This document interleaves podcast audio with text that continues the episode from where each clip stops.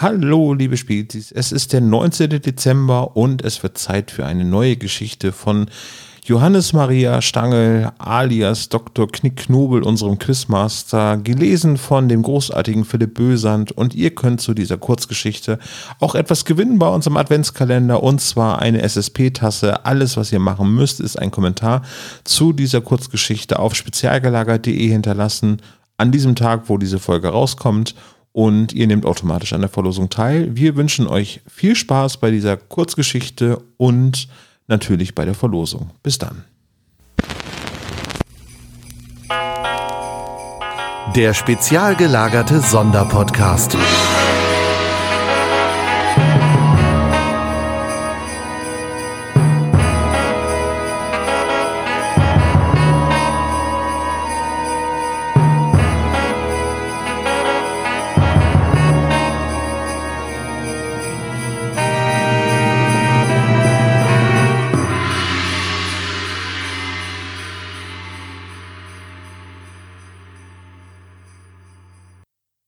Der Lehrmeister von Johannes Maria Stangl Gelesen von Philipp Bösand Das schrille Klingeln der Schulglocke verkündete das Ende des Unterrichts. Für Quinn Gallagher war dies jedoch kein großer Grund zur Freude. Für ihn war es der Beginn eines Spießrutenlaufs. Während die anderen Kinder in der Klasse mit hektischen Bewegungen Bücher und Hefte in ihre Rucksäcke stopften, führte Quinn jeden Handgriff mit einer an Pedanterie grenzenden Langsamkeit aus. Die ersten Schüler stürmten schon dem Wochenende entgegen, da hatte Quinn erst den Reißverschluss seines Mäppchens geschlossen. Selbst die Lehrerin Mrs. Beaker, die weit mehr einzupacken hatte als der kleine, dickliche Junge in der zweiten Reihe, war schon fast fertig und blickte ungeduldig zu Quinn herüber. Wieso bist du noch da, Quinn? Ich muss heute länger auf meine Mutter warten. Da will ich mich nicht beeilen. Ob ich hier warte oder vor der Haustür ist doch egal. Er zuckte mit den Schultern und schob das letzte Buch in seinen Rucksack. Kannst du bitte draußen warten? Ich muss zu meiner Konferenz und will vorher noch das Klassenzimmer absperren. Natürlich, Miss Baker. Quinn schwang sich den Rucksack auf den Rücken und wankte hinaus. Zwar kam seine Mutter heute wirklich später von der Arbeit, aber das war nicht der Grund, warum er versuchte, so viel Zeit wie nur möglich zu vertrödeln. Tatsächlich gab es nicht nur einen Grund. Es gab drei. Sie hießen Rick Everett, Trevor Leverty und Dan Nelson. Groß, bullig und dumm. Nicht unbedingt alles zugleich und nicht unbedingt in dieser Reihenfolge, dennoch deckten die drei alle relevanten Eigenschaften ab, die ein durchschnittlicher Schulschläger brauchte. Während Rick Everett und Dan Nelson zwei Klassen über Quinn waren, hatte Trevor Leverty nur noch eine Klasse Vorsprung auf ihn. Quinn war sich nicht sicher, ob er diesen knappen Vorsprung über die Zeit retten konnte. Er hatte gehört, dass Trevor in der letzten Algebraarbeit wieder eine Sechs geschrieben hatte. Dies war wohl auch der Grund, warum er ihn an jenem Tag härter verprügelt hatte als sonst. Allein die Vorstellung, mit Trevor Leverty in einer Klasse zu sein, schürte eine Angst in Quinn, die die Realität, mit diesen drei Schlägern an einer Schule zu sein, beinahe übertraf. Miss Beaker zog hinter ihm die Tür ins Schloss. Sie wünschte ihm ein schönes Wochenende und stöckelte in Richtung des Lehrerzimmers davon. Eine Mischung aus Resignation und Panik machte sich in Quinn breit. Sein Plan, genug Zeit in der Schule zu verbringen, damit die Schläger aus Langeweile aufgaben, war gescheitert. Auf den ausgetretenen Fluren war er eine leichte Beute. Er konnte sich in keinem Klassenraum verstecken, und den Fehler, sich im Klo einzusperren, würde er nicht noch einmal machen. Der einzige Weg, der ihm jetzt noch sinnvoll erschien, war die Flucht nach vorne. Es war Freitag. Sicher waren immer noch viele Schüler auf dem Weg nach Hause oder warteten auf ihre Eltern. Wenn er den kürzestmöglichen Weg nahm, könnte ihn die Anwesenheit der Erwachsenen vielleicht schützen. Wenn er diesen Plan doch nur schon von Anfang an verfolgt hätte, dann wäre er jetzt schon zu Hause und könnte unverprügelt eine Limonade trinken. Quinn lief los. Er musste seine Kräfte nun einteilen. Auf der einen Seite wollte er die verlorene Zeit aufholen, auf der anderen wollte er nicht außer Atem sein, falls er Trevor, Rick und Dan begegnete. Vor der Schule standen nur vereinzelte Schüler, die auf die Busse nach Marble Hills und Campton Heights warteten. Das lauter werdende Dröhnen eines Motors kündigte einen der Busse an. Es bildete sich eine kleine Traube von Schülern, als der Bus an der Haltestelle hielt. Quinn legte einen Zahn zu. Wenn er es unentdeckt über den Vorplatz schaffte, dann den schmalen Weg an dem Bach entlang ging und später bei der großen Esche abbog. Nein, es war zu gefährlich. Der Weg am Bach war einer der Orte, wo sich die älteren Schüler in den Pausen heimlich zum Rauchen trafen. Wenn sich die Schläger noch in der Nähe der Schule aufhielten, dann dort. Aber was war, wenn nicht? Dann war es mit Abstand der kürzeste Weg. Wenn sie ihn allerdings dort erwischten, würde niemand seine Hilferufe hören. Anstatt über den Vorplatz zu laufen, bog Quinn rechts ab. Die Straße, die in einem großen Bogen zu seinem Haus führte, war auch am frühen Nachmittag stark befahren. Die drei Schläger würden es sich sicher zweimal überlegen, ob sie ihn dort angreifen sollten. Von jetzt auf gleich war der Nachhauseweg doppelt so lang geworden. Mit strammen Schritten brachte Quinn die erste Hälfte hinter sich. Mal hielt er seinen Kopf geduckt, um nicht aufzufallen, dann reckte er den Hals, um nicht in eine Falle zu laufen. Der letzte Abschnitt führte Quinn unter einer Brücke hindurch. Er hatte sie fast erreicht, als er ein diabolisches Lachen hörte. Ruckartig fuhr Quinn herum und suchte die Umgebung ab. Hier oben, Loser! Ein Stein, so groß wie ein Hühnerei, schlug kurz vor ihm auf dem Boden auf. Quinn blickte nach oben. Drei dunkle Silhouetten auf Fahrrädern zeichneten sich gegen die Sonne ab. Ein zweiter Stein flog in seine Richtung. Quinn rannte los. Zum ersten Mal lief er auf die Schläger zu und nicht vor ihnen weg. Prustend kam er unter der Brücke zum Stehen. Hier konnte er nicht bleiben. Zwar mussten sie, um ihm zu entkommen, ein ganzes Stück weit hinter sich bringen, aber mit den Rädern würden sie ihn mit Leichtigkeit einholen. Quinn gönnte sich nur eine kurze Pause im Schatten der Brücke, dann rannte er los. Da ist er! Diesmal werfe ich nicht daneben! Quinn rannte so schnell er konnte. Leider war er kein guter Sportler und gerade freitags war die Büchertasche besonders vollgepackt. Er spürte einen dumpfen Treffer am Rücken. Einer der Steine war auf seinem Rucksack aufgeschlagen. Es war ein unangenehmes Gefühl, aber es tat nicht weh. Quinn hielt den Kopf gesenkt und versuchte ihn so gut es ging mit den Händen abzuschirmen. Ein weiterer Stein traf ihn schmerzhaft an der Schulter. Quinn kam ins Straucheln, verlor das Gleichgewicht und schlug aus vollem Lauf auf der Straße auf. Splitt bohrte sich in seine Handflächen und Tränen schossen ihm in die Augen. Aus Richtung der Brücke hörte er Gejohle und Klatschen. der hat gesessen. Als Quinn sich wieder aufgerappelt hatte, waren Trevor, Rick und Dan schon auf ihre Räder gestiegen und verschwunden. Quinn starrte auf seine geschundenen Hände. Die abgeschabte Haut ragte wie bleiche Hügel in die Höhe, deren Zwischenräume sich langsam mit Blut füllten. Erst jetzt spürte Quinn den Schmerz er schluchzte, begann zu weinen und torkelte weiter seinem Ziel entgegen. Er war immer noch nicht in Sicherheit. Es flogen zwar keine Steine mehr von der Brücke, aber wohin die Werfer verschwunden waren, hatte er nicht gesehen. Wenn sie nach rechts in Richtung Stadtzentrum gefahren waren, war er sicher. Waren sie aber nach links gefahren, so konnten sie ihm jederzeit entgegenkommen. Quinn wollte wieder in einen leichten Trab fallen, doch auch seine Knie hatten etwas abbekommen. Bei jedem Schritt spürte er ein dumpfes Pochen, als würde jemand von innen heraus gegen sein Knie schlagen. Mehr als humpeln und hoffen war im Moment nicht möglich. Es reichte. Schwer atmend überquerte Quinn die Grenze zum Grundstück seiner Familie. Sie war nicht mehr als der Übergang des Bordsteins in einen frisch gemähten Rasen, für Quinn aber bedeutete sie so viel mehr. Hier war er sicher. Zu Hause würde es keiner wagen, ihn zu schlagen, zu bespucken und mit Steinen zu bewerfen. Das Fahrrad seiner großen Schwester stand in der Auffahrt, doch zu seinem Missfallen stand es dort nicht allein. Offenbar hatte Wendy ihre Freundinnen eingeladen, das war das Letzte, auf das Quinn jetzt Lust hatte.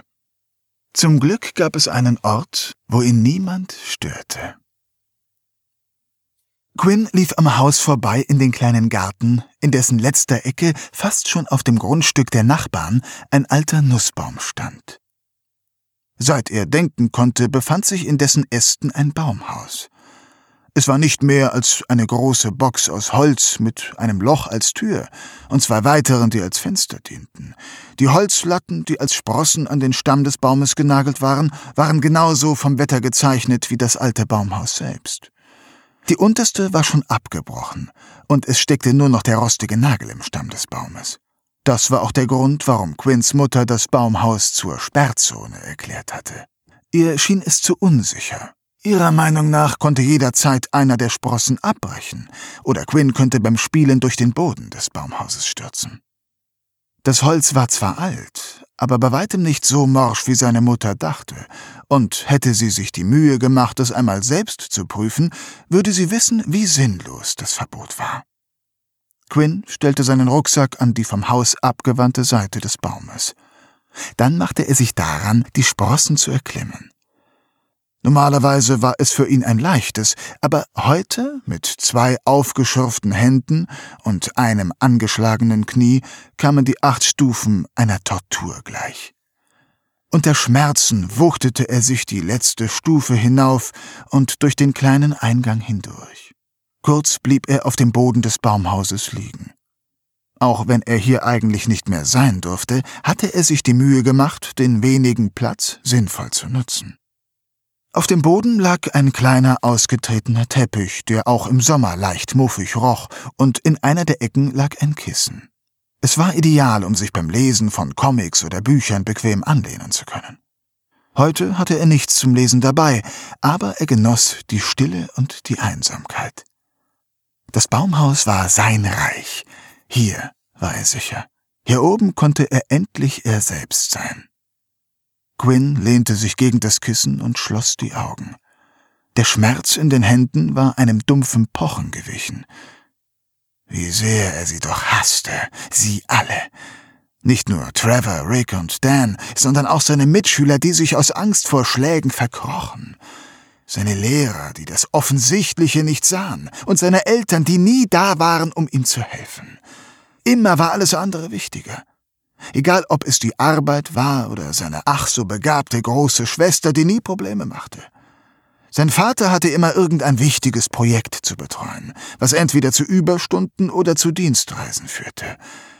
Und seine Mutter, sie hatte es zwar nie gesagt, aber er wusste, dass Wendy ihr Liebling war und er immer nur die zweite Geige spielen würde. Alles, was er bekam, waren halbherzige Ratschläge. Quinn atmete tief ein. Er konnte damit leben, dass seine Eltern sich scheinbar nicht für ihn interessierten. Womit er nicht leben konnte, waren die Schläger, die ihn mindestens zweimal in der Woche verprügelten oder wie heute anderweitig schikanierten. Am liebsten würde er es den dreien mit gleicher Münze zurückzahlen, sie verprügeln, sie bespucken, ihre Köpfe ins Klo stecken und die Spülung drücken. Nein, das war nicht genug. Quinn ballte seine Fäuste so hart, dass es schmerzte. Für sie war ein schlimmeres Schicksal bestimmt. Er würde sie so gern. Das kannst du nicht machen. Und ob ich das kann? Du hast mir gar nichts zu sagen. Quinn schreckte hoch. Wer schrie denn da so herum? Egal wer das war, sie waren nicht weit entfernt. Er wuchtete sich hoch und spähte aus dem Fenster. Das Gebrüll kam vom Nachbargrundstück. Das Haus neben dem der Gallaghers war eines der wenigen Häuser in der Straße, in denen mehrere Parteien wohnten. Es wirkte wie ein Fremdkörper im Straßenbild, so grob und grau wie es war. Jemand fluchte, etwas ging zu Bruch. Quinn war sich sicher, dass es aus einer der Wohnungen gegenüber kam, einzig sehen konnte er nichts. Er wollte sich gerade wieder auf sein Kissen sinken lassen, als eine Frau auf dem Balkon im zweiten Stock erschien. Er konnte ihr Gesicht nicht richtig erkennen, aber ihm war sofort klar, dass sie in diesen Streit involviert war. Hektisch schritt sie auf dem Balkon auf und ab. Ihre roten Haare schwangen bei jeder Bewegung mit.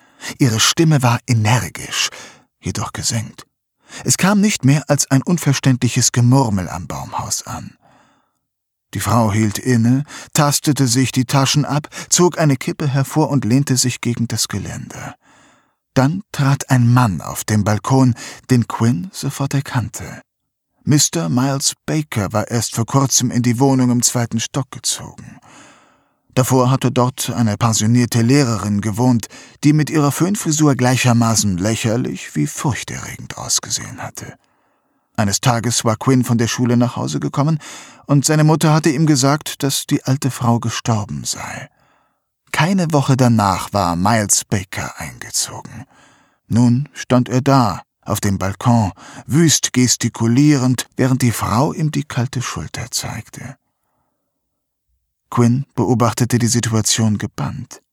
Er würde nur zu gerne wissen, was Mr. Baker so in Rage versetzt hatte. Die wenigen Male, die er ihn auf der Straße getroffen hatte, war er ausgesprochen reserviert gewesen. Immer gut gekleidet, in Hemd und Lackschuhen. Auf Quinn machte er einen etwas kränklichen Eindruck. Er war hager, mit einem dünnen Gesicht und einem hohen Haaransatz. Er tat sich schwer, das Alter seines Nachbarn zu schätzen, aber eine so junge Freundin hätte er ihm nicht zugetraut. Die Frau nahm einen tiefen Zug und blies Mr. Baker den Rauch direkt ins Gesicht. Dieser musste husten. Die Frau lachte. Mr. Baker hob drohend die Finger. Die Frau wollte die Zigarette erneut zum Mund führen, doch er umschlang mit der anderen Hand ihr Handgelenk. Sie versuchte ihren Arm zu befreien, schaffte es jedoch nicht, dann schnippte sie Mr. Baker die glühende Zigarette ins Gesicht. Sie prallte an seinen Wangen ab und stürzte in die Tiefe. Für einen Augenblick erstarrten die beiden, und auch Quinn hielt den Atem an. Er kannte diese Situation nur zu gut, den Moment kurz bevor eine Situation eskaliert. Mr. Baker ließ die Hand der Frau los, streckte die Arme aus und machte einen Schritt nach vorne. Mit einer fließenden Bewegung stieß er sie über das Geländer. Rücklings, mit den Armen rudernd, stürzte sie in die Tiefe. Für einen kurzen Augenblick konnte Quint der Frau ins Gesicht blicken. Sie wirkte wahrhaftig überrascht. Einen Moment später schlug sie auf den Boden auf. Quinn sog scharf die Luft ein. Die Frau rührte sich nicht. Mr. Baker beugte sich über das Geländer, dann schaute er sich panisch um. Quinn wich in den Schutz des Baumhauses zurück. Hatte er ihn gesehen? Wohl kaum. Dennoch war es sicher besser, ein paar Minuten abzuwarten. Als er sich wieder hervortraute, war Mr. Baker verschwunden. Aus der Ferne konnte Quinn Sirenen hören, die schnell näher kamen. Kurz nachdem sie verstummt waren, stürmten ein Mann und eine Frau in den Garten des Nachbarhauses. Von einer unbeschreiblichen und ihm bisher unbekannten Erregung ergriffen, beobachtete Quinn, wie die beiden Sanitäter eine aussichtslose Schlacht schlugen. An den Fenstern des Hauses zeigten sich nun Gesichter, die verstohlen hinter Gardinen hervorlugten. Mr. Baker stand etwas abseits auf dem Rasen. Zu gerne hätte Quinn ihm ins Gesicht geschaut, doch er hatte ihm den Rücken zugewandt. Es dauerte nicht lange, bis die Sanitäter die Arbeit einstellten. Sie packten ihre Taschen und machten den Weg frei für die Polizei. Ein wuchtiger Mann mit schütterem Haar, der Quinn entfernt an seinen Sportlehrer erinnerte, hatte sich zu Mr. Baker gesellt und redete auf ihn ein. Mr. Baker schüttelte den Kopf, hielt inne, dann nickte er und die beiden Männer verließen den Garten. Die Leiche der Frau wurde abtransportiert. Nach und nach leerte sich der Garten und kurz darauf verriet nur noch das plattgetrampelte Gras, dass hier etwas Spektakuläres passiert sein musste. Als letzter verließ auch Quinn seinen Beobachtungsposten. Er hatte jedes Zeitgefühl verloren. Wie lange hatte er sich in dem Baumhaus versteckt? Wie lange hatten die Rettungskräfte gebraucht, um die Frau mitzunehmen? Quinn brachte seine Schultasche aufs Zimmer. Er hätte längst mit den Hausaufgaben anfangen müssen. Ein Teil von Wendys Freundinnen war anscheinend immer noch da. Auch wenn die Tür ihres Zimmers geschlossen war, konnte Quinn die Musik hören, die Wendy so liebte und die er so furchtbar fand. Er wusch sich die Hände. Es schmerzte, als er das geronnene Blut von seinen Handgelenken schrubbte, aber es musste sein. Das Letzte, was er wollte, war, dass seine Mutter ihn auf die Verletzungen ansprach. Er zog sich um und warf die dreckigen Klamotten in die Waschmaschine. Dann legte er sich auf sein Bett und begriff, dass er soeben einen Mord beobachtet hatte. Vielleicht wäre seinen Eltern beim Abendessen aufgefallen, dass etwas anders war, wenn sie nicht so mit sich selbst beschäftigt gewesen wären. Quinns Vater fluchte über die Arbeit im Allgemeinen und über einen großmäuligen Kollegen im Speziellen. Seine Mutter stimmte ihm in allem zu, auch wenn sich Quinn sicher war, dass auch sie nur mit einem halben Ohr zugehört hatte.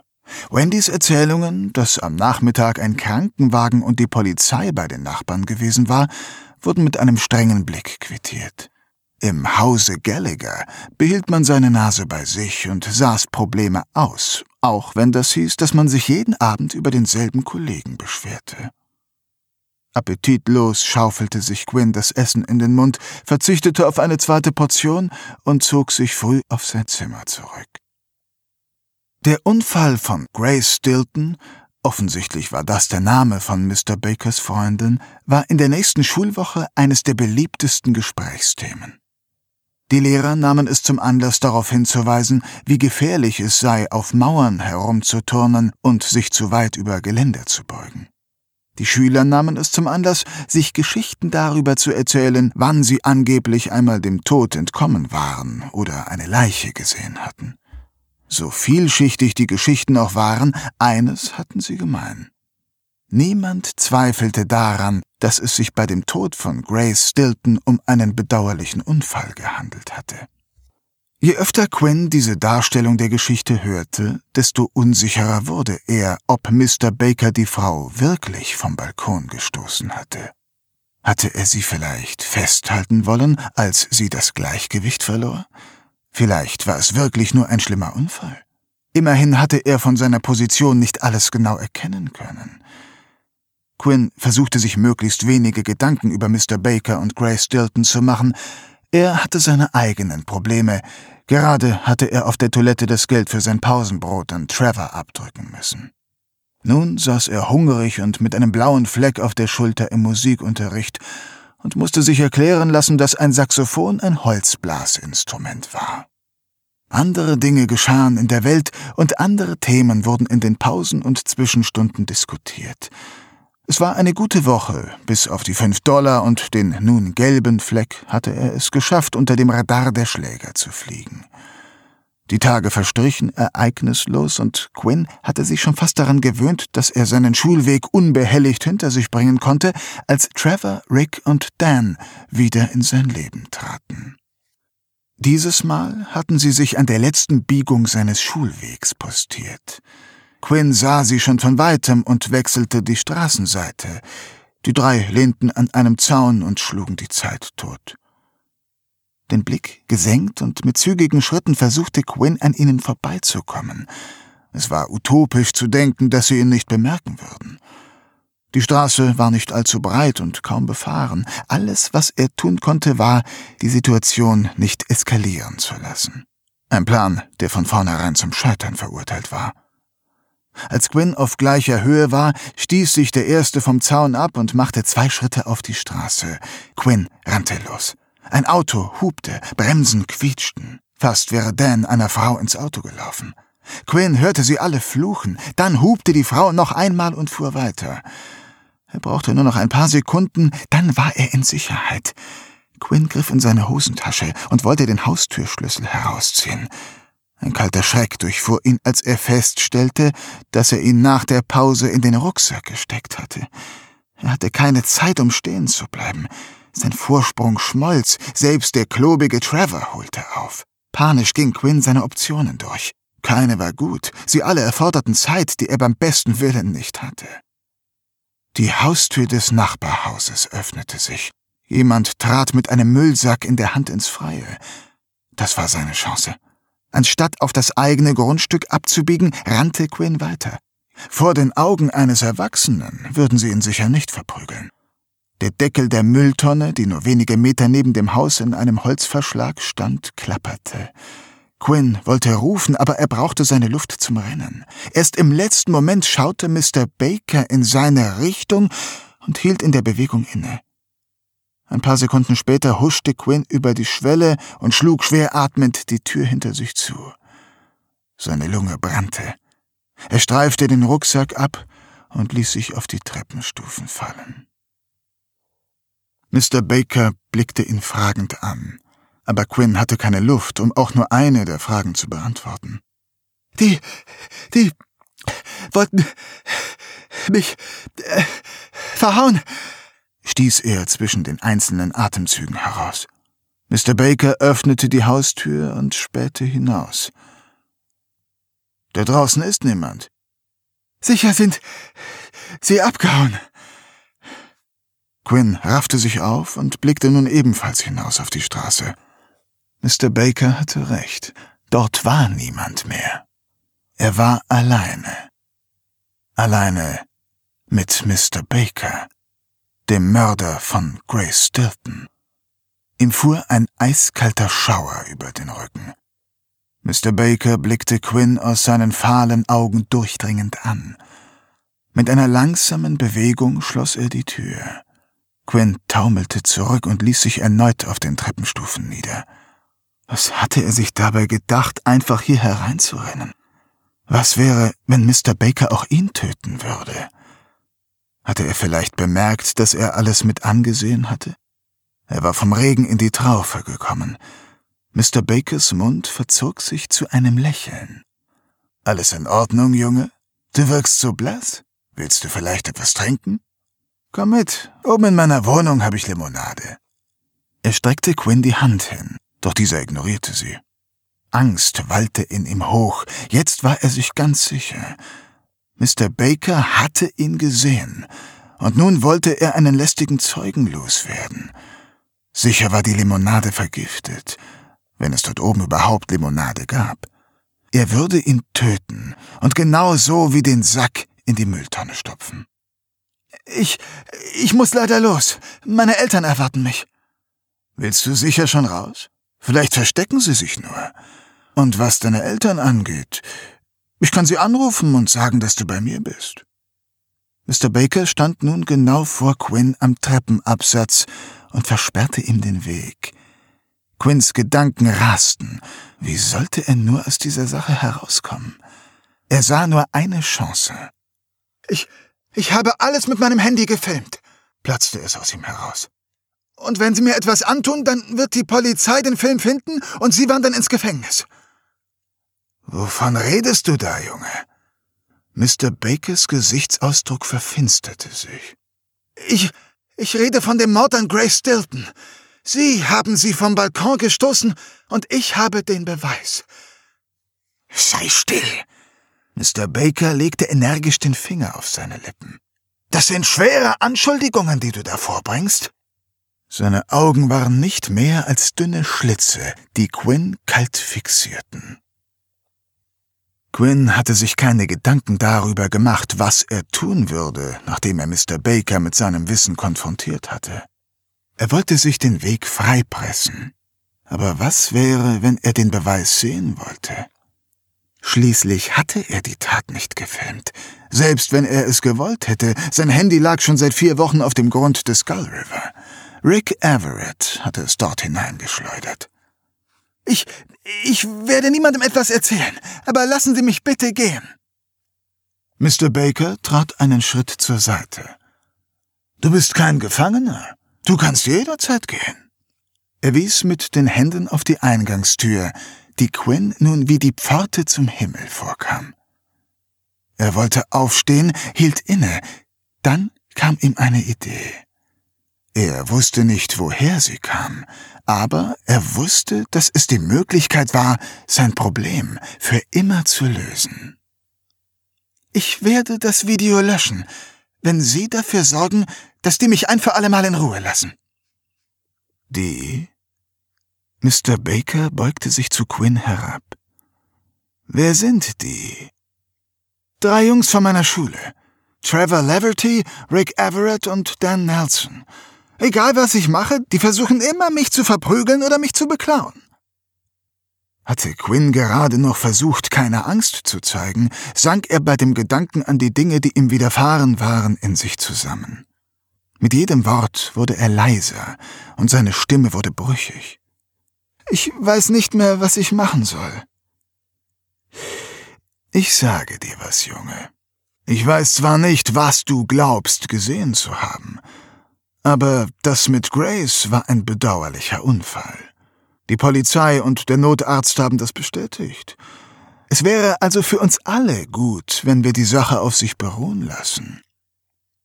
Mr. Baker wollte Quinn die Hand auf die Schulter legen, aber dieser wich aus. Er hatte alles so satt. Er hatte es satt, dass er der Boxsack dieser drei Idioten war. Er hatte es satt, dass ihm niemand zuhörte. Und ganz besonders hatte er es satt, dass er von allen wie ein dummes Kind behandelt wurde. Nun hatte er die Möglichkeit, sich zu rächen, und er würde sie nutzen. Er würde Mr. Baker nicht vom Haken lassen, nicht bevor der ihm geholfen hatte, sein Problem ein für allemal zu lösen. Quinn taxierte Mr. Baker mit einem Mut, der aus Wut und Verzweiflung geboren war. Ich, ich weiß genau, was ich gesehen habe. Sie haben Grace nach einem Streit vom Balkon gestoßen. Ich habe es gesehen und ich kann es beweisen. Es gibt nur eine Möglichkeit für Sie. Helfen Sie mir. Für einen Moment starrten sich die beiden an. Dann schoss Mr. Bakers Hand nach vorne und packte Quinn am Kragen. Er wurde unsanft hochgerissen und hing halb stehend an der Treppe. Mr. Bakers Gesicht war ihm so nah, dass er seinen heißen Atem spüren konnte. Gib mir dein Handy! In dem Moment wurde ein Stockwerk über ihnen eine Tür geöffnet. Schritte kamen die Treppe hinunter. Mr. Baker ließ von Quinn ab und dieser nutzte die Chance, schnappte sich seinen Rucksack, presste sich an Mr. Baker vorbei und rannte ins Freie. Den Rest des Tages verbarrikadierte Quinn sich auf seinem Zimmer.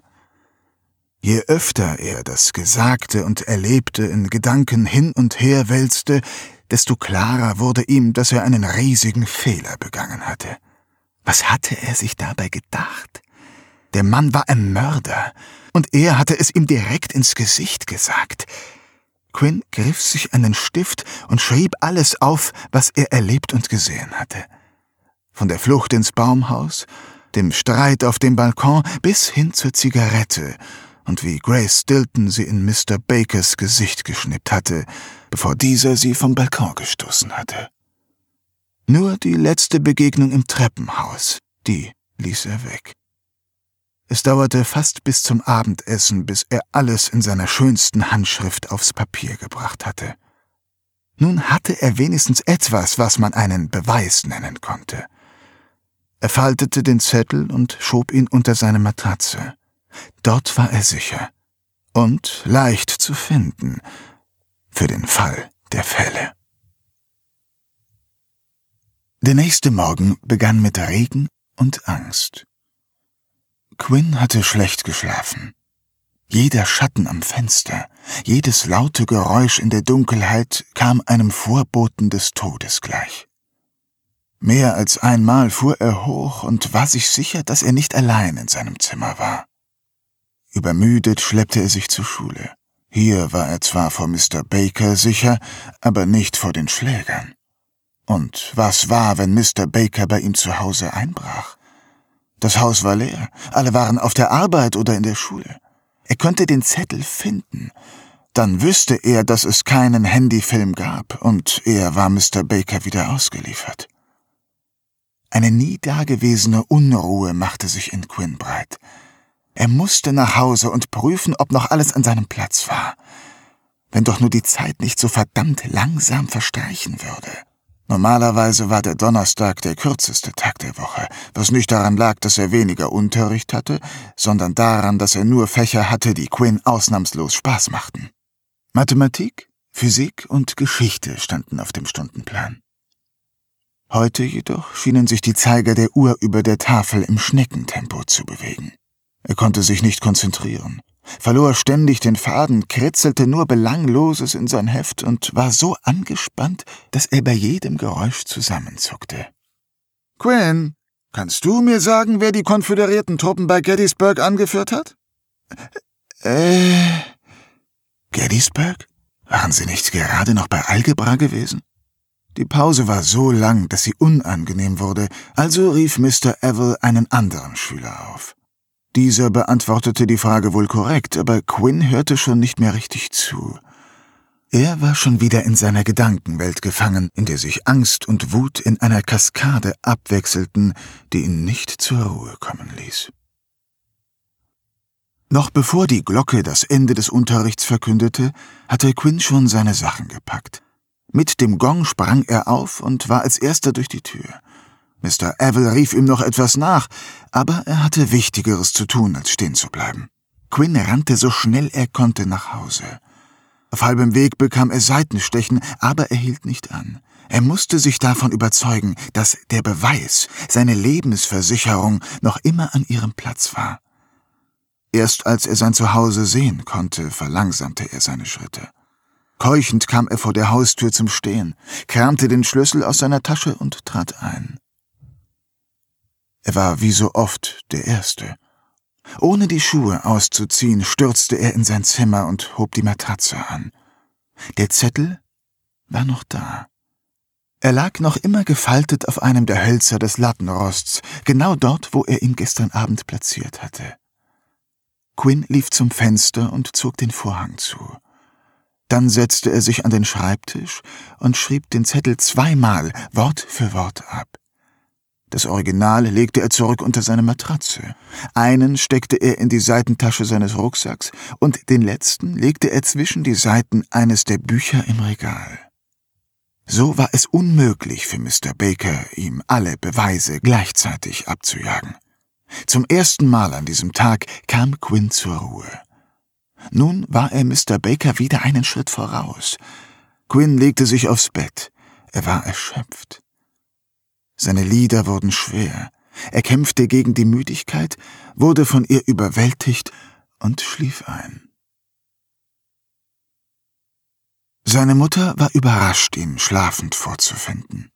Sie hatte ihn gerufen, jedoch keine Antwort erhalten. Am Ende hatte sie ihn komplett angekleidet auf dem Bett gefunden. Quinn! Sie stieß ihn leicht an der Schulter an.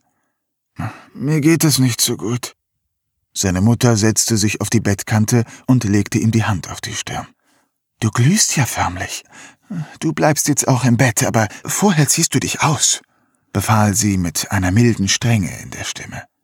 Quinn raffte sich auf, schälte sich behäbig aus Hemd und Hose und deckte sich zu. Als seine Mutter das Licht gelöscht und die Tür geschlossen hatte, waren Quinns Augenlider längst wieder zugefallen. Am nächsten Morgen durfte er nicht in die Schule. Das Bett war klamm von kaltem Schweiß, dem stillen Zeugen einer unruhigen Nacht. Grace Stilton, Mr. Baker und die drei Schläger hatten ihn sogar in seine Träume verfolgt.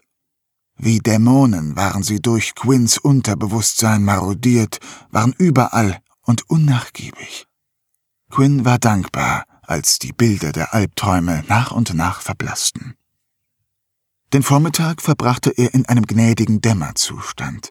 Erst als der Mittag kam, trieb ihn der Hunger aus dem Bett. Er lief immer noch etwas erschöpft zum Kühlschrank, holte sich Milch und Cornflakes und zog sich in sein Zimmer zurück. Erst jetzt merkte er, wie sehr es dort müffelte.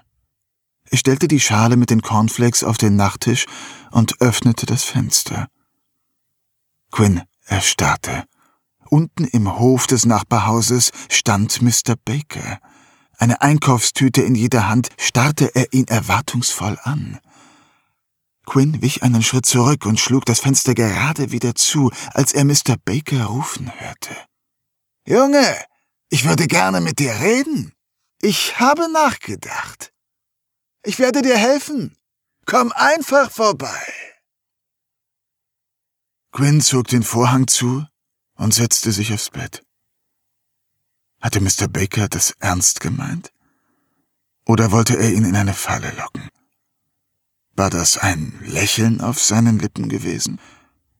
Vielleicht war es besser, Mr. Baker zu sagen, dass er das Video gelöscht hätte. Würde Mr. Baker ihm das überhaupt glauben? Er könnte ihm ja noch nicht einmal das Telefon zeigen. Bei dem Gedanken an sein Handy überkam Quinn der Zorn. Trevor und Nelson hatten ihn festgehalten und gezwungen zuzusehen, wie Rick das Telefon erst auf den Boden und dann in den Fluss schleuderte. Sie hatten gelacht und ihm gedroht, dass er, wenn er etwas verraten würde, dasselbe Schicksal wie sein Handy erleiden würde. Und nun verfolgten sie ihn sogar in seinen Träumen. Er wäre nie sicher, wenn er sich jetzt nicht wehren würde. Nach und nach ging Quinn jede Demütigung und jede Tracht Prügel durch, die ihm diese drei Affen verpasst hatten. Sie widerten ihn an. Sie alle waren dumme Schweine, die nur von ihrer Stärke lebten. Irgendjemand musste ihnen eine Lektion erteilen, sonst würden sie niemals aufhören, die schwächeren Schüler zu schikanieren. Sicher tauchten sie gerade jetzt jemanden ins Klo oder schlugen ihm sein Brot aus der Hand. Nur weil sie heute keine Chance gehabt hatten, ihn zu verprügeln, hieß es nicht, dass sie niemanden verprügeln würden. Mrs. Beaker, Mr. Evil und die anderen Lehrer taten nichts, um sie aufzuhalten. Entweder sahen sie es nicht, oder sie wollten es nicht sehen. Quinn konnte sich nicht entscheiden, was davon schlimmer war. Einmal hatte ein neuer Mitschüler, Marty Horton, die drei verpfiffen es dauerte keine zwei Wochen, da hatte er die Schule wieder verlassen, angeblich weil die Eltern beruflich umziehen mussten. Aber das glaubte niemand. Nicht, nachdem die Geschichten darüber herumgingen, was eines Nachmittags auf dem Sportplatz passiert war. Quinn schauderte es. Wenn nur die Hälfte von dem stimmte, was so erzählt wurde, musste es die Hölle gewesen sein. Wer sagte, dass sie ihm nicht auch irgendwann so zusetzen würden? Er wollte nicht auf eine andere Schule. Er wollte sein Leben so, wie es jetzt war, nur ohne diese Schläge. Und nun gab es einen Mann, der ihm helfen wollte. Nein, helfen musste. Ihm wurde die Chance gegeben, ein Zeichen zu setzen, sich ein für allemal von diesen Schlägern zu befreien. Sicher würde er es bereuen, wenn er sie nicht nutzen würde. Gedankenverloren schob er sich die Cornflakes in den Mund. Sie waren schon längst matschig. Nachdem er fertig gegessen hatte, versicherte er sich durch einen schnellen Blick, dass der Hof des Nachbarhauses leer war. Er griff sich einen Zettel und einen Stift, notierte darauf einen Ort und eine Uhrzeit und lief hinüber zum grauen Haus. Er suchte Mr. Bakers Briefkasten, konnte ihn jedoch nicht finden. In dem Moment, als er aufgeben wollte, öffnete sich die Haustür. Quinn wich einen Schritt zurück, als er Mr. Baker erkannte. Ich hab gehofft, dass du kommen würdest. Was hast du da? Er deutete auf den Zettel in Quinns Hand. N nichts. Quinn brauchte einen Moment, um sich wieder zu fangen. Dann steckte er den Zettel in seine Hosentasche. Ich wollte Ihnen nur mitteilen, wo und wann Sie mich treffen können, aber das hat sich ja erledigt. Für einen kurzen Moment sagte keiner der beiden etwas. Dann schloss Mr. Baker die Tür hinter sich. Vielleicht sollten wir einen kleinen Spaziergang machen. Quinn nickte schwach, ließ Mr. Baker an sich vorbei und schloss mit ein paar schnellen Schritten zu ihm auf. Gemeinsam schlenderten sie die Straße entlang. Erzähl mir von deinem Problem, Quinn. Mr. Baker wollte seinen Arm auf Quinns Schulter legen, doch dieser wich ihm aus. Alles, was ich möchte, ist, dass Sie aufhören. Wen meinst du? Diese Schläger? Ja. Ich möchte dir helfen. Am besten rede ich mit den Jungs und sage, dass sie dich in Ruhe lassen sollen. Was hältst du davon? Hm, wir können es mal probieren. Aber das haben schon andere getan, und es hat nichts gebracht. Quinn glaubte nicht daran, dass Mr. Baker mit Reden etwas erreichen konnte, aber er hatte auch keinen besseren Plan. Schließlich konnte Mr. Baker die drei nicht einfach verprügeln wie die Actionhelden in Hollywood. Lass das nur meine Sorge sein. Wenn ich will, kann ich sehr überzeugend sein. Wo kann ich sie finden? Quinn verließ die dunkle Welt seiner Gedanken und stellte fest, dass sie schweigend ein ganzes Stück Weg hinter sich gebracht hatten. Sie hatten die Siedlung verlassen und waren auf einen der Feldwege gelangt, der hinauf zu den kleinen Hügeln führte. Er blickte sich um. Auf einem der Hügel stand ein kleiner Unterstand, nicht mehr als ein paar überdachte Bänke, doch der Ausblick war wunderbar. Früher war Quinn gerne dort, nun war er dort nicht mehr willkommen. Die älteren Jugendlichen hatten die Hütte zu ihrem Treffpunkt auserkoren. Kinder wie er hatten da oben nichts mehr zu suchen. Rick und Nelson sind nächste Woche auf Klassenfahrt. Einzig Trevor ist da. Das ist doch ein guter Anfang. Es ist sicher besser, mit jedem alleine zu sprechen. Mr. Baker klopfte ihm aufmunternd auf die Schulter. Wir bekommen das hin. Wo kann ich diesen Trevor finden? Quinn dachte nach. Einen großen Teil seines Tages verbrachte Quinn damit, dass er nicht gefunden wurde. Woher sollte er wissen, wo sich die anderen herumtrieben? Äh, montags ist er immer beim Footballtraining. Das geht bis abends und normalerweise trifft er sich danach mit den anderen beiden im Park. Das ist auch der Grund, warum ich den Park meide. Und wenn er die anderen nicht trifft? Dann wird er sicher trotzdem durch den Park laufen, um nach Hause zu kommen. Hm. Ich werde ihn nach dem Training abpassen und mit ihm reden. Wenn alles gut läuft, wird er dich danach in Ruhe lassen. Woher weiß ich, dass Sie das auch wirklich machen? Ein Lächeln huschte über Mr. Bakers Gesicht. Wieso sollte ich es nicht tun? Wir beide sind voneinander abhängig. Aber wenn du mir nicht traust, kommst du am besten mit. Quinn nickte stumm. Mr. Baker stoppte und beugte sich zu ihm herab. Eine Sache musst du mir aber versprechen. Du hältst dich im Hintergrund und lässt mich die Dinge regeln. Und dann, dann sind wir quitt. Danach werde ich weiterziehen und du wirst alles vergessen, was du gesehen hast und weißt. Es lag eine Emotionslosigkeit in seinen Worten, die Quinn schaudern ließ. Es lag eine Leblosigkeit in seinen Augen, die Quinn fremd war. Es lag eine Stärke in seinen Worten, die Quinn überzeugte. Als die Worte in seinem Kopf widerhallten, wurde aus dem Schauern ein wohliges Kribbeln. Die Dinge regeln. Ja, das war genau das, was er wollte. Ein für allemal. Sollte Mr. Baker danach doch machen, was er wollte. Es war ihm recht, wenn er für immer aus seinem Leben verschwand und ihn in Ruhe ließ. Es war ein Geschäft. Gefallen gegen Gefallen. Treue gegen Verschwiegenheit. Für Leben und Emotionen war hier kein Platz. Versprochen. Sie schüttelten sich die Hände, wie zwei Geschäftsmänner, die sich seit Jahren kannten. Für Quinn gab es nichts mehr, das geklärt werden musste. Sie hatten einen Ort und einen Termin, sie hatten eine Vereinbarung und ein Ziel. Schweigend und im Gleichschritt traten sie den Weg zurück an. Quinn hob zum Abschied nur kurz die Hand, dann bog er, ohne einen Moment innezuhalten, in die Einfahrt ein und verschwand im Haus. Er würde Mr. Baker erst am Tag des Treffens wiedersehen und war froh darum. Er hatte keine Angst mehr vor ihm. Ein anderes Gefühl hatte diesen Platz eingenommen. War es Abscheu? Er wusste es nicht, und es war ihm egal. Nichts würde sich zwischen ihn und seine Gerechtigkeit stellen. In seinem Zimmer angekommen, warf er sich aufs Bett. Die Dinge regeln, das klang gut. Nur an den Erfolg des Redens glaubte er immer noch nicht. Er würde es am liebsten anders lösen, mit einem Schlag auf den Kopf und einem Tritt in den Magen, aber er wusste auch, dass das so nicht funktionieren würde. Gewalt war etwas, bei dem er ihnen nicht das Wasser reichen konnte. Egal, ob er Mr. Baker dabei hatte oder nicht. Sie waren zu dritt, und obwohl Mr. Baker ein Mörder war, war er kaum ein Kämpfer. Trotz allem hatte er ein gutes Gefühl. Keine Panik und kein kalter Schweiß. Quinn schloss die Augen. Zum ersten Mal konnte er es nicht erwarten, einem seiner Peiniger gegenüberzutreten.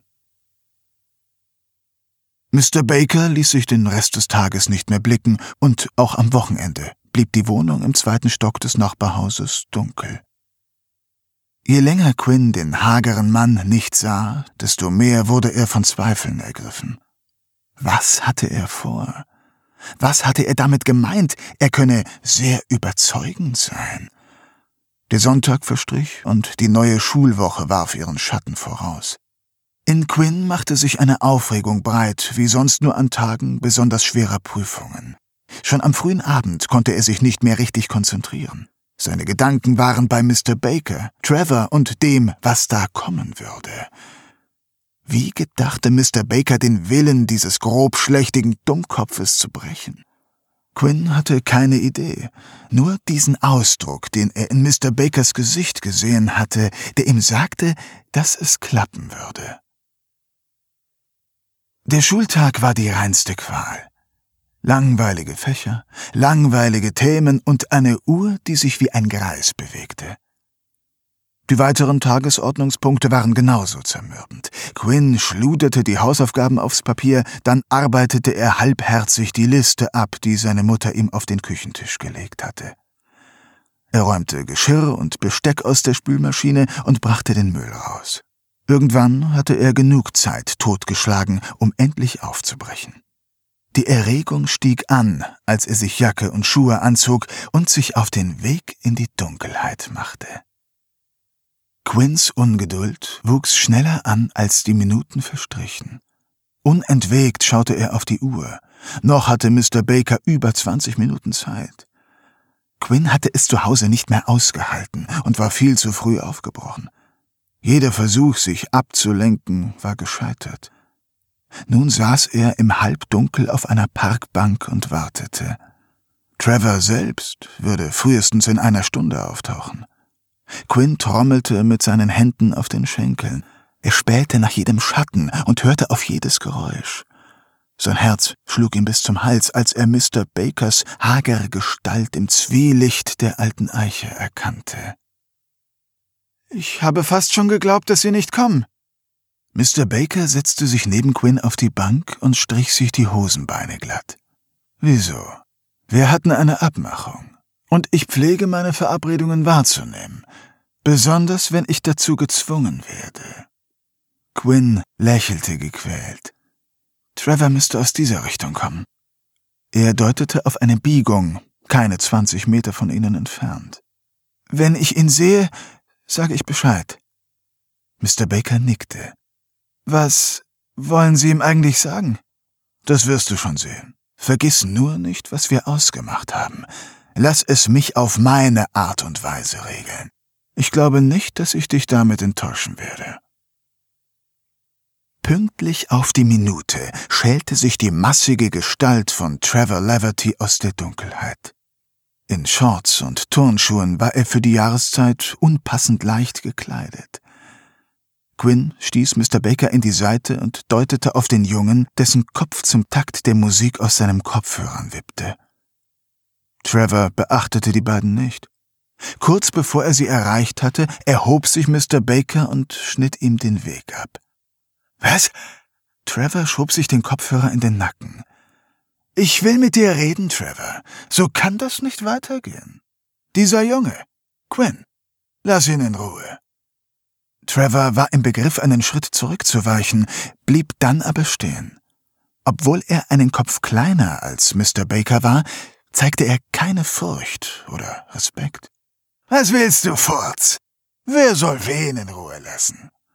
Quinn beobachtete angespannt, wie die Blicke der beiden Kontrahenten sich trafen. Trevor ging einen Schritt auf Mr. Baker zu und stieß ihn hart vor die Brust. Dieser taumelte rückwärts und hatte Mühe, sich zu fangen. Verdammt, das lief nicht wie geplant. Er hätte es wissen müssen. Reden brachte nichts. Vor allem nicht mit Trevor. Quinn war sich nicht mehr sicher, ob er überhaupt lesen konnte. Was soll das? Er sprang auf und gestikulierte wild in Mr. Bakers Richtung. Ich dachte, Sie wüssten, was Sie tun. Sie machen alles noch schlimmer. Mr. Baker richtete sich zur vollen Größe auf, doch es half nichts. Trevor ließ nicht von ihm ab. Lachend spuckte er Mr. Baker ins Gesicht. Du willst was? Du bist ein Haufen Scheiße. Den Teufel werde ich tun. Ein weiterer Stoß, und der hagere Mann landete unsanft auf dem Boden. Trevor trat nach ihm, jedoch rollte Mr. Baker ein Stück zur Seite und wurde nur am Bein getroffen. Was soll das? Quinn war außer sich.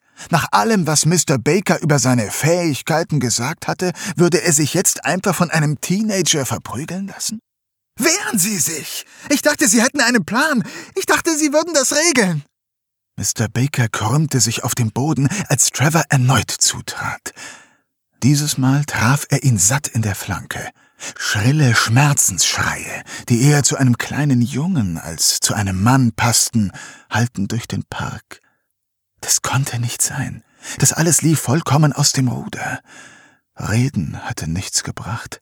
Es musste eine andere Lösung her. Quinn schrie, aber Trevor hatte nur Augen für Mr. Baker. Dieser hatte sich wieder aufgerafft, seine Kleidung war dreckig, die Knopfleiste seines Hemdes war halb aufgerissen. Tun Sie endlich etwas! Trevor griff Mr. Baker am Kragen. In dem Moment blitzte etwas in der Dunkelheit auf. Mit aller Kraft stieß Mr. Baker seine Hand gegen Trevors Brust. Der Junge taumelte zurück und stürzte, den Blick auf seine Brust gerichtet, in der bis zum Schaft ein Messer steckte. Mr. Baker rappelte sich auf, beugte sich über Trevor und zog das Messer heraus. Ein Schwall Blut folgte dem Stahl und ergoss sich auf den grauen Kapuzenpullover. Wer ist jetzt der Furz? Mr. Baker atmete schwer. Ich hab dich etwas gefragt. In Trevors Blick hatte sich die blanke Panik manifestiert. Ich hab dich etwas gefragt. Mr. Baker stach wieder und wieder auf den wehrlosen Jungen ein. Blut spritzte in alle Richtungen. Quinn, der gerade noch gelähmt vor Angst war, brach in ein manisches Gelächter aus. Mr. Baker fiel neben Trevors leblosen Körper auf die Knie. Er hustete und spuckte aus. Was? Was? Quinn lief zu ihm herüber und half ihm auf. Kommen Sie, Mr. Baker. Wir müssen hier verschwinden. Wir wir dürfen das Messer nicht vergessen. Quinn bückte sich, hob das Messer vom Boden auf und schob es in die Bauchtasche seines Pullovers. Du, du hast recht, Junge. Die ersten Meter stützte Quinn den hageren Mann. Dann, als dieser die Kontrolle über seinen Körper zurückgewonnen hatte, entfernten sie sich mit schnellen Schritten vom Tatort. Quinn konnte nicht anders, als noch einen Blick zurückzuwerfen. Trevor lag auf dem Rücken, die Arme und Beine weit von sich gestreckt, sah er aus, als würde er sich von einer Kraftanstrengung erholen. Die beiden schlugen sich in die Büsche und legten den Rest des Weges auf kaum befahrenen Seitenstraßen zurück. Zu Hause angekommen, stürzte Quinn sofort in die Waschküche, warf die gesamte Wäsche in die Maschine und schaltete sie an. Dann nahm er das Messer und spülte es so lange unter fließendem Wasser, bis er keinen einzigen Tropfen Blut mehr erkennen konnte. Er duschte sich und legte das Messer in die Besteckschublade. Erst dann fühlte er sich sicher genug, um die Augen zu schließen. Die Leiche von Trevor Leverty wurde noch am selben Abend von einem Jogger gefunden. Zu diesem Zeitpunkt war der Körper schon kalt und Quinn lag wie elektrisiert in seinem warmen Bett. Seine Kleidung trocknete auf der Wäscheleine und nichts erweckte den Eindruck, als sei heute etwas Besonderes passiert. Obwohl Quinn todmüde war, konnte er nicht schlafen. Immer wieder rief er sich die Bilder des Abends ins Gedächtnis. Mr. Baker, wie er von Trevor wie ein Schuljunge zu Boden gebracht wurde, wie Trevor lachte und auf ihn herabspuckte, Mr. Baker, wie er das Messer zog und die Panik in Trevors Augen. Diese wunderschöne Panik in den Augen seines Peinigers.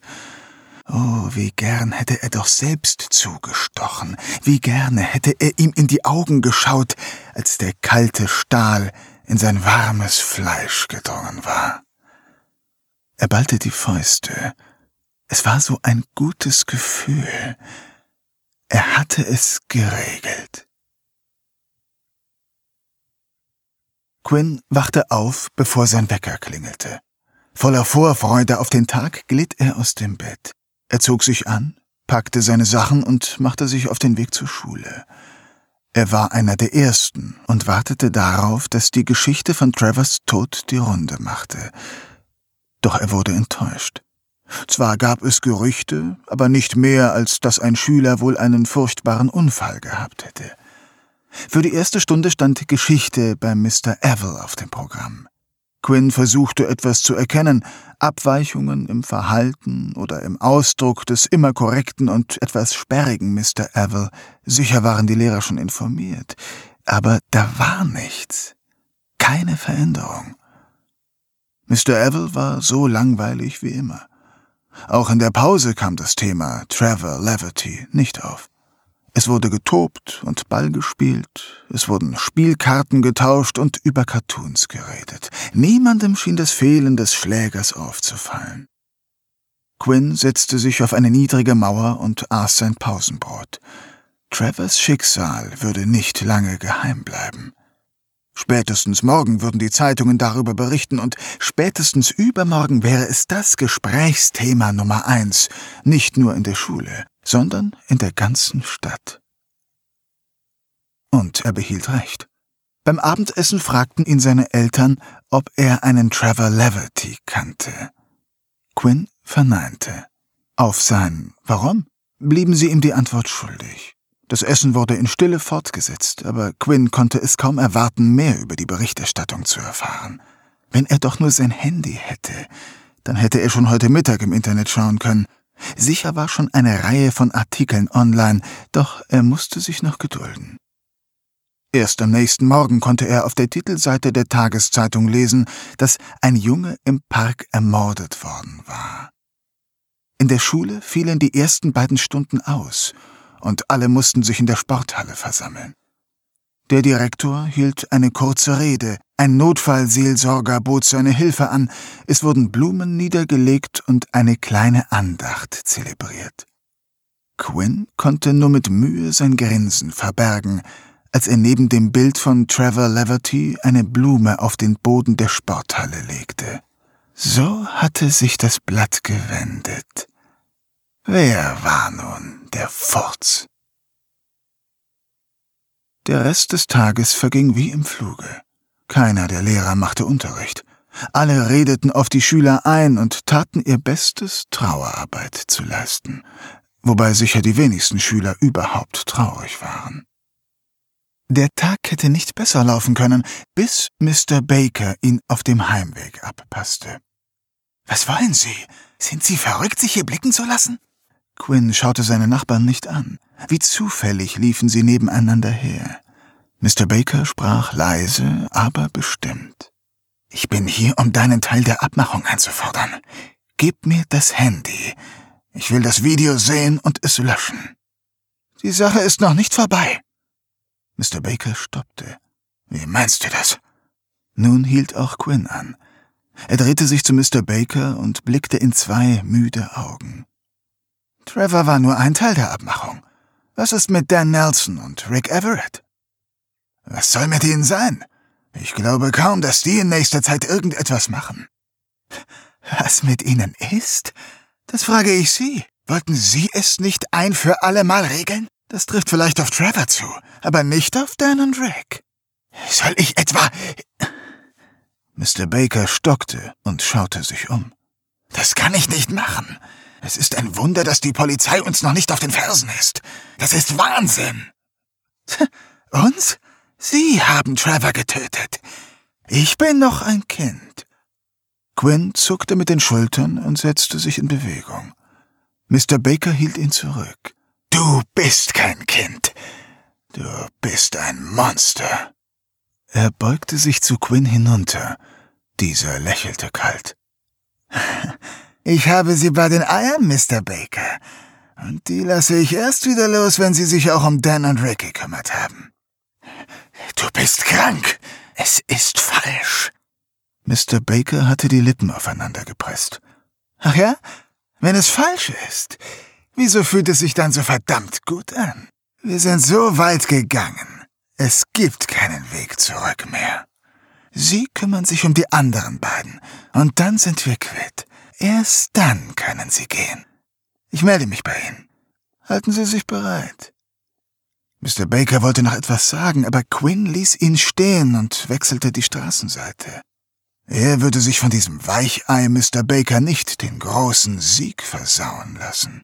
Was konnte der schon tun? Ihn bei der Polizei melden? Nicht er hatte Trevor getötet, und würde irgendein Richter im Land wirklich glauben, dass ein 13-Jähriger einen Erwachsenen zum Mord angestiftet hatte? Die Show war noch nicht vorbei. Nicht bevor Rick und Dan genauso tot waren wie ihr dummer Freund Trevor. Und er hatte auch schon eine Idee, wie er es anstellen würde. Es war angenehm, sich auf dem ganzen Schulgelände bewegen zu können, ohne Angst haben zu müssen, verprügelt zu werden. So musste sich wahre Freiheit anfühlen. Er hatte sie gekostet, und er würde sie nicht mehr hergeben. Dafür brauchte er nur ein Handy und einen Schlüssel, und Quinn wusste, wie er an beides herankommen würde. Den groben Plan hatte er sich schon am Dienstag zurechtgelegt, aber nun nahm er Form an. Ihm war klar, dass Mr. Baker Rick und Nelson zusammen töten musste. Spätestens wenn zwei von ihnen tot waren, würde der dritte wissen, was gespielt wurde. Vielleicht hätte Trevor es selbst dann nicht kapiert, aber der war ja leider schon tot. Ein ums andere Mal suchte Quinn in seinen Gedanken den Park auf.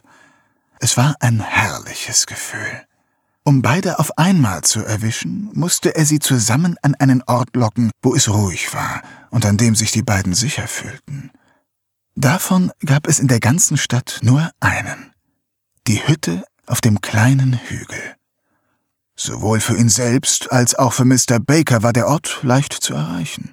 Es gab genügend Büsche, so dass sie sich dort oben verstecken konnten. Außerdem wusste er, dass Rick und Nelson im Sommer oft bei der Hütte herumhingen. Es war an der Zeit, eine letzte Abschiedsparty für den armen Trevor zu organisieren. Sollten Sie ruhig ein letztes Mal mit billigem Bier und geklautem Schnaps auf ihn anstoßen. Quinn wartete mit der Durchführung seines Plans bis zum Freitag. In der zweiten Stunde hatte er Biologie. Es war die ideale Möglichkeit. Miss Rupert? Quinn meldete sich. Ja? Die ältere Frau in dem altbackenen Kleid rief ihn auf. Mir geht es nicht gut. Dürfte ich kurz die Toilette aufsuchen? Wenn es sein muss. Miss Rupert stützte missbilligend die Arme in die Hüften. Danke. Quinn erhob sich und watschelte zur Tür. Draußen war niemand zu sehen. Nun musste er sich beeilen. Er rannte los, die Treppe hinunter ins Foyer und über den Pausenhof zur Turnhalle. Dort lief er zur Umkleide der Mädchen, die gerade Sportunterricht hatten. Quinn atmete tief ein, schaute sich um und drückte die Klinke nach unten. Die Tür war nicht verschlossen. Keiner der Lehrer machte sich die Mühe, die Rucksäcke der Schüler einzusperren. Quinn sah sich in dem Raum um. Wo war er nur? Er musste doch hier irgendwo sein. Quinn hatte Sophie heute in der Pause gesehen und seiner Recherche nach hatte sie gerade Sport. Der Rucksack, den er suchte, war tiefblau, mit einem Blumenmuster, das sogar seine Schwester Wendy kitschig gefunden hätte. Aber Sophie war beliebt genug, sich das leisten zu können. Quinn starkste durch den Haufen an Rucksäcken und Taschen. Endlich hatte er ihn entdeckt. Der Rucksack stand neben der Tür, die zur Sporthalle führte. Quinns Puls raste. Er war schon viel zu lange weg, um es mit einem Toilettenbesuch rechtfertigen zu können, und wenn ihn hier jemand erwischen würde, wäre Nachsitzen oder Strafarbeit das geringste seiner Probleme. Er lauschte. In der Halle klatschte ein Ball auf den Boden. Schnelle Schritte. Dann ein Pfiff. Er musste sich beeilen. Quinn zog den Reißverschluss des Rucksacks auf und wühlte darin herum. Schnell hatte er gefunden, was er suchte.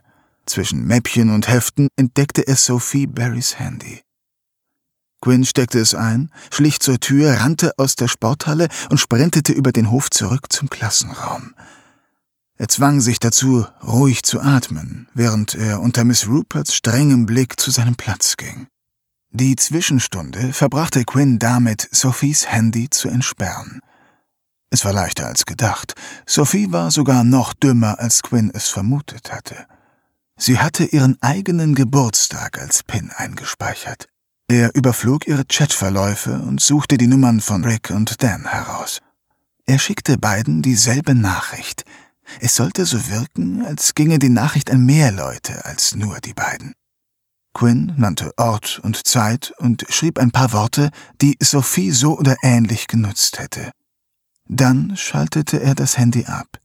Sicher würde Sophie bald auffallen, dass ihr Handy verschwunden war und alle würden es anrufen. Zu Hause prüfte Quinn zuerst, ob Dan und Rick auf seine Nachricht reagiert hatten. Mit schwitzigen Fingern tippte er den Code ein. Das Handy vermeldete über 50 Anrufe in Abwesenheit und halb so viele Nachrichten. Quinn interessierte sich nicht dafür. Er suchte mit steigendem Puls die Chats mit seinen beiden Opfern heraus. Tatsächlich. Beide hatten kurz nach seiner Nachricht geantwortet. Sie würden kommen und etwas zu trinken mitbringen. Quinn ballte triumphal die Fäuste. Heute Abend würde er die Sache ein für alle Mal regeln. Er schaltete das Handy ab und warf es in eine Schublade. Er brauchte es nicht mehr. Dann lief er zum Nachbarhaus und klingelte bei Mr. Baker. Ungeduldig trat er von einem Fuß auf den anderen. Er klingelte ein zweites und drittes Mal. Dann endlich konnte er einen Schatten durch das kleine Fenster der Tür sehen, der sich gemächlich der Tür näherte. Hallo, Mr. Baker. Schön, Sie zu sehen. Mr. Baker verzog keine Miene. Wenn alles gut läuft, sind wir heute Abend quitt. Kommen Sie, lassen Sie uns ein Stück gemeinsam gehen. Mr. Baker zog die Tür hinter sich zu und folgte Quinn, der mit federnden Schritten vorauslief. Was soll ich tun? Mr. Baker klang resigniert. Alles, was Sie tun müssen, ist heute Abend um halb acht an der kleinen Hütte zu sein. Sie wissen, wo die Hütte steht? Mr. Baker schüttelte den Kopf. Kein Problem, ich zeige sie Ihnen. Schweigend liefen sie in Richtung des Waldes. Quinn voraus und Mr. Baker wie ein Gefangener hinterher. Er hatte den Kopf gesenkt und ließ die Schultern hängen. Kies knirschte unter seinen Sohlen. Quinn stoppte und deutete auf die Spitze des Hügels, der sich vor ihnen erhob. Da oben ist sie. Er deutete auf einen kleinen, braunen Fleck, der sich nur dem Wissenden als Hütte offenbarte. Sehen Sie sie jetzt? Ja. Gut. Um dorthin zu gelangen, müssen Sie nur dem Weg folgen. Immer geradeaus und an der nächsten Biegung gehen Sie nach links.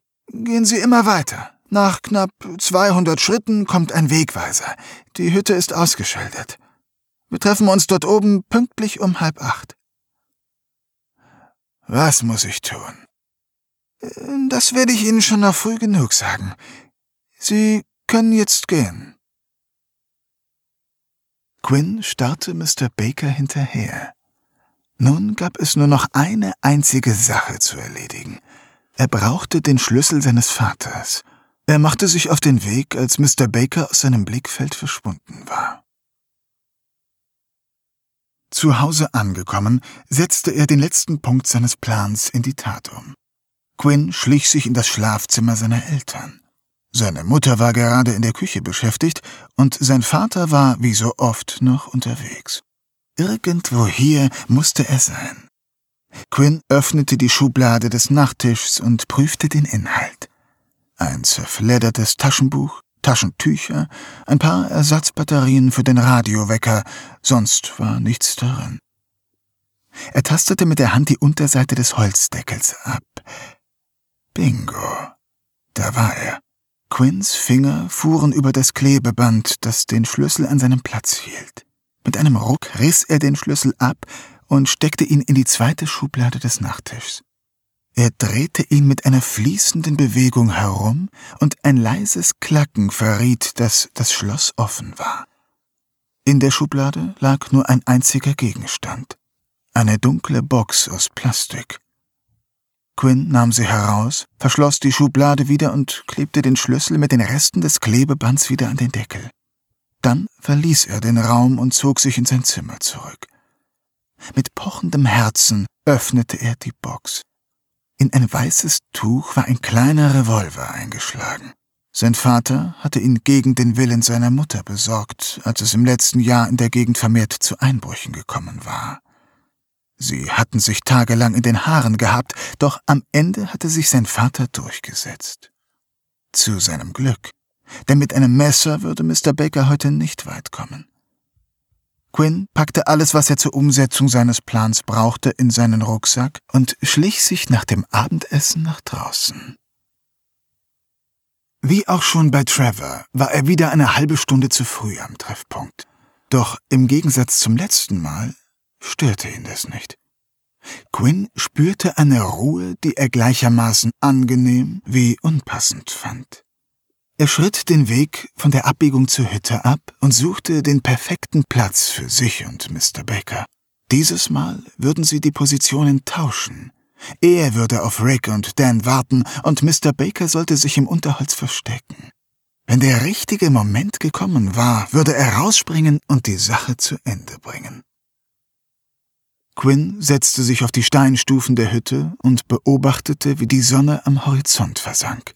Es war ein wunderschöner Abend, und für seine Opfer würde es der letzte sein. Er schaute auf die Uhr. Mr. Baker musste gleich hier sein. Quinn erhob sich und lief zur Abzweigung. Er wollte sicher sein, dass Mr. Baker den Weg auch fand. Da sind Sie ja.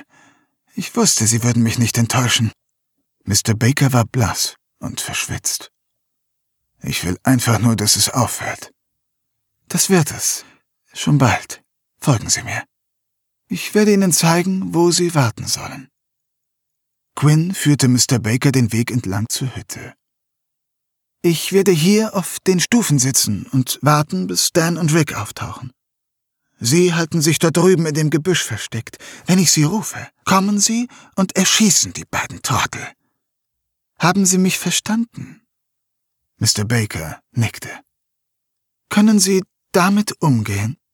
Quinn holte den Revolver aus seinem Rucksack und hielt ihn Mr. Baker hin. Dieser griff sich die Waffe, öffnete die Trommel und prüfte die einzelnen Kammern.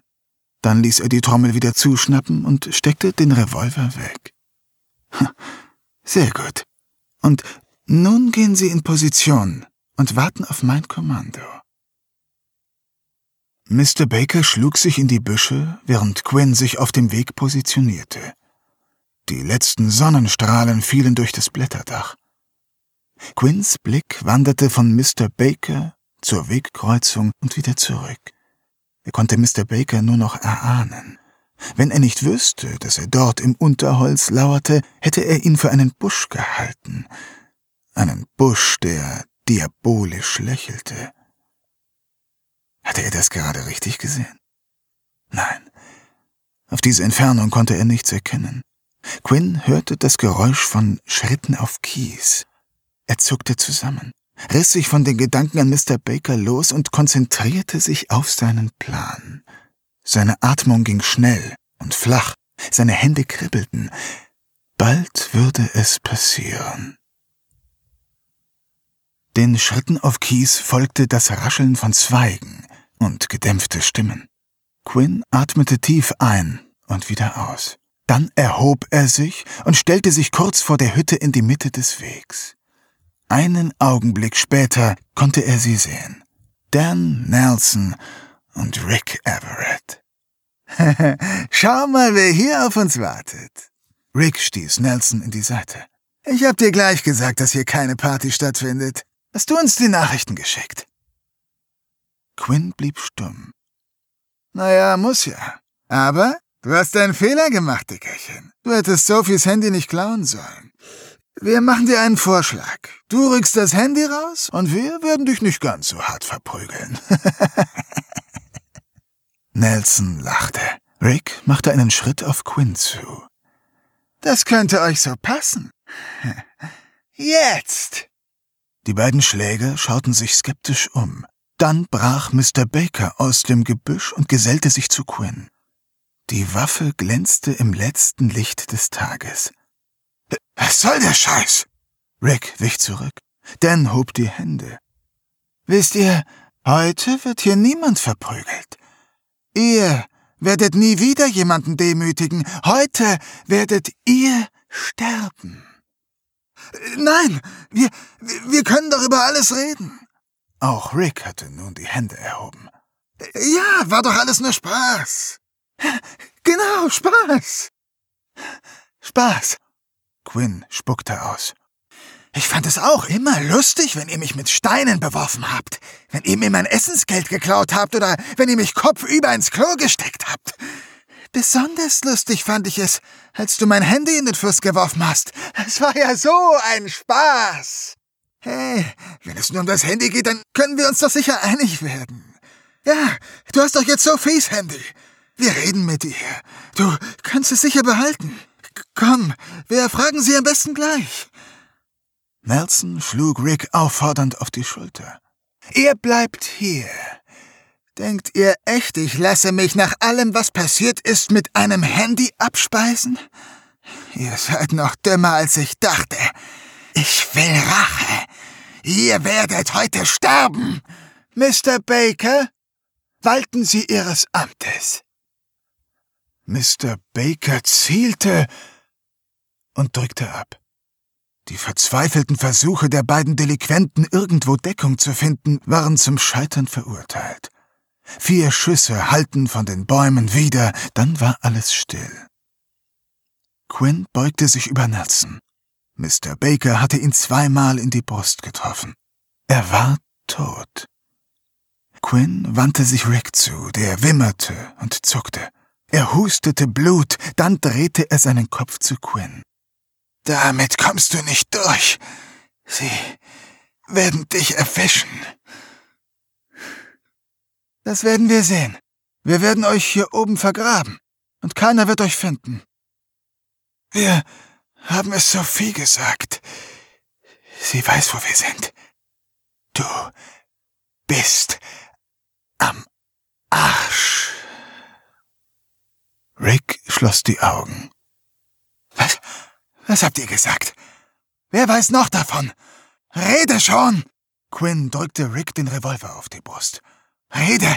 Rede! Rede! Scheiße! Aber Rick würde nie wieder etwas sagen. Quinn sprang auf. Wir müssen die Leiche vergraben. Quinn versuchte Mr. Baker am Ärmel zu packen, aber er griff ins Leere. Wir?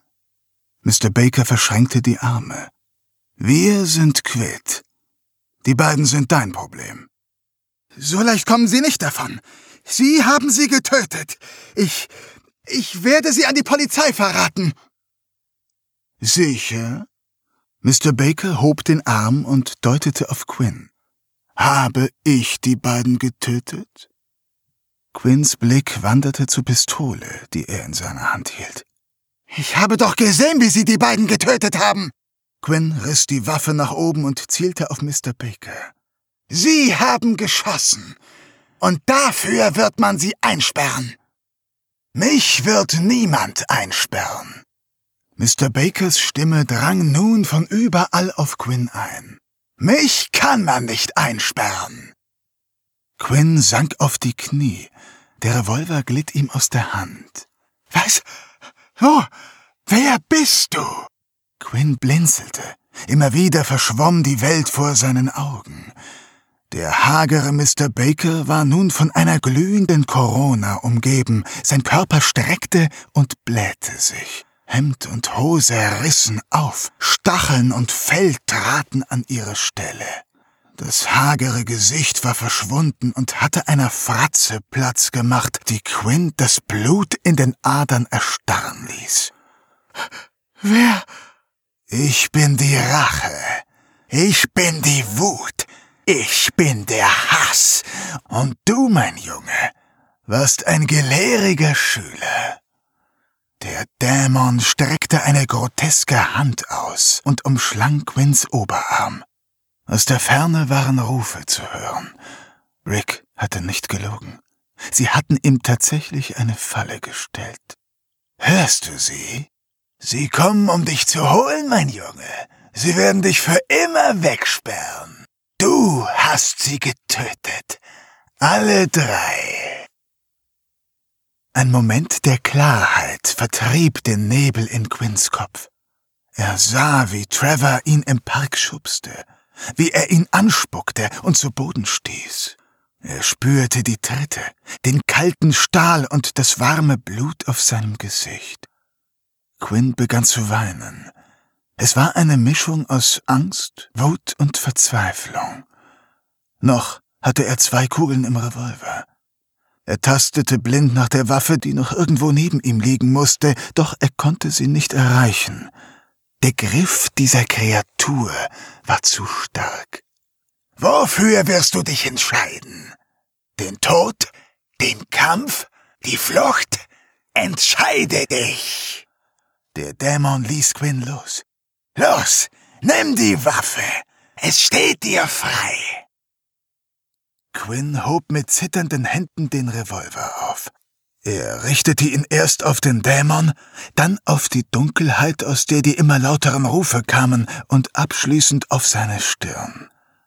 Seine Finger krümmten sich um den Abzug. Quinn schrie, dann schleuderte er den Revolver in die Dunkelheit. Er taumelte zurück und stürzte zu Boden. Ich wusste, dass du es nicht tun kannst. Die Fratze des Dämons verzog sich. Hörst du das? Sie sind bald hier. Du musst dich entscheiden. Was, was soll ich tun? Komm mit mir. Ich habe dich ausgewählt. Du bist ein Kind der Wut. Folge mir, werde mein Schüler, verdiene dir die Unsterblichkeit. Der Dämon reichte Quinn die Hand. Ergreife sie, und du wirst frei sein. Quinn raffte sich auf. Halb stehend, halb kniend griff er nach den dürren Fingern, die vor ihm in der Luft hingen. Die Hand schnappte zu, spitze Nägel bohrten sich in Quinns Haut. Er schrie vor Schmerz. Ein grelles, pulsierendes Licht zwang ihn, die Augen zu schließen. Ihm wurde der Boden unter den Füßen weggerissen. Er hatte das Gefühl zu fallen. Dann war alles dunkel. Aus der Ferne konnte er Mr. Baker lachen hören.